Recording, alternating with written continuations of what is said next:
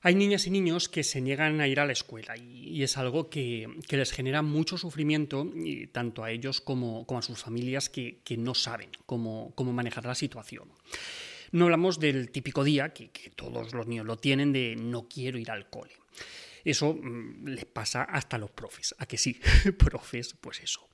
Eh, pero no, eh, de lo que hoy vamos a hablar es de algo, de algo distinto. Vamos a hablar de, niñas y de niños que, se llegan a poner físicamente enfermos con solo pensar en acudir al cole.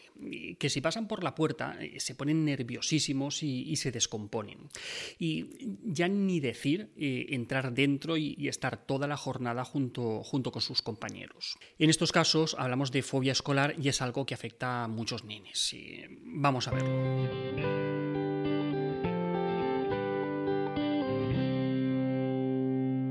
Muchas veces eh, madres y padres consultan por problemas de sus peques en el cole. Quizá el peque no quiere ir y dice que le duele la tripa o que se encuentra mal. ¿Por qué sucede esto? En los coles eh, pueden pasar muchas cosas y a veces el problema tiene que ver con la adaptación a, un nuevo centro, y a una nueva clase, un cambio de compañeros y en algunas semanas o en algunos meses se acaba resolviendo por sí solo. Otras veces pues, tiene más que ver con, la separación del adulto que con el colegio en sí. Y en otros casos pues, puede tener que ver con lo que ocurre en clase, con la profe, con los compañeros, en el patio, en el comedor, eh, con la lectura, las mates, idiomas, exámenes, en fin, que puede ser por muchas cosas diferentes.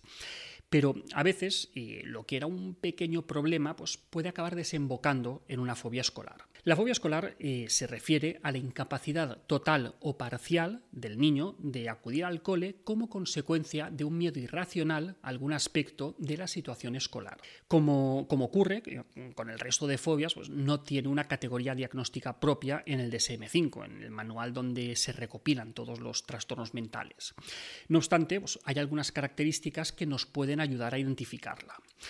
En la fobia escolar eh, se dan importantes alteraciones emocionales, como, como, miedo intenso, explosiones de mal humor, quejas de estar enfermo cuando se acerca el momento de ir al cole, en la fobia escolar el niño también manifestará conductas de, escapeo de evitación y como consecuencia del malestar emocional ante el contexto escolar pues se producen periodos prolongados de, absentismo en los que la criatura pues no, no va al cole. Pero en los casos de fobia escolar eh, los padres son conocedores de esas ausencias y, están preocupados por asegurar la asistencia escolar de, su hijo o de su hija.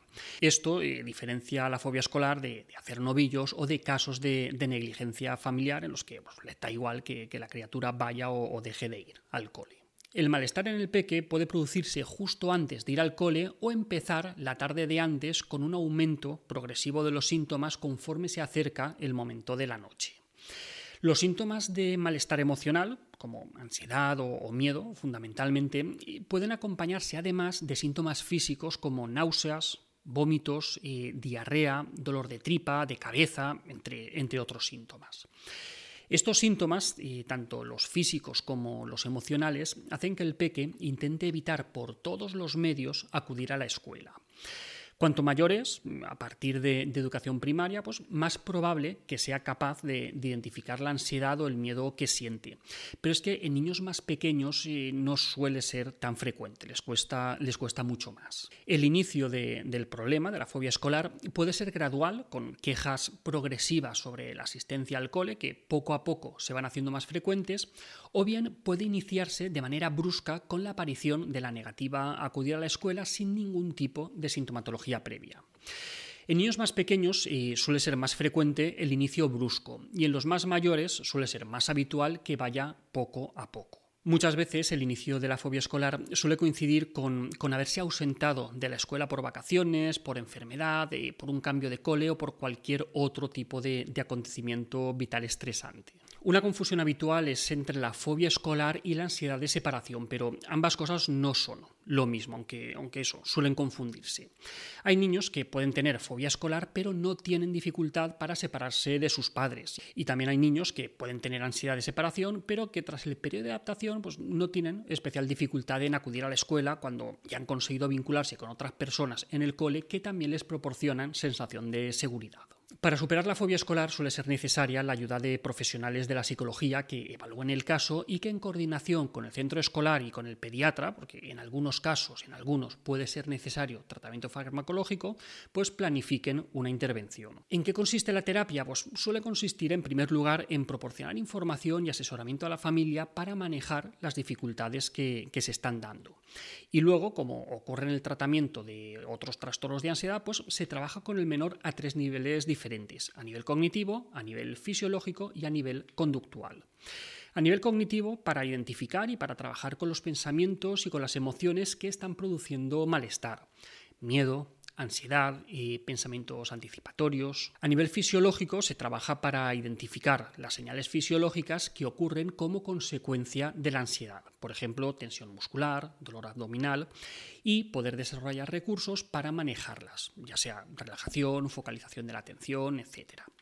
Y finalmente, a nivel conductual, pues, se identifican las conductas de evitación y las conductas de escape que están manteniendo el problema y se planifica una exposición progresiva en la que se ponen en marcha los recursos cognitivos, los recursos fisiológicos que ya se han aprendido en otras fases de la terapia. Bien tratadas, estas fobias, como otras, eh, suelen resolverse muy bien, pero sin tratamiento pueden ser una gran fuente de sufrimiento y de malestar para todo el núcleo familiar.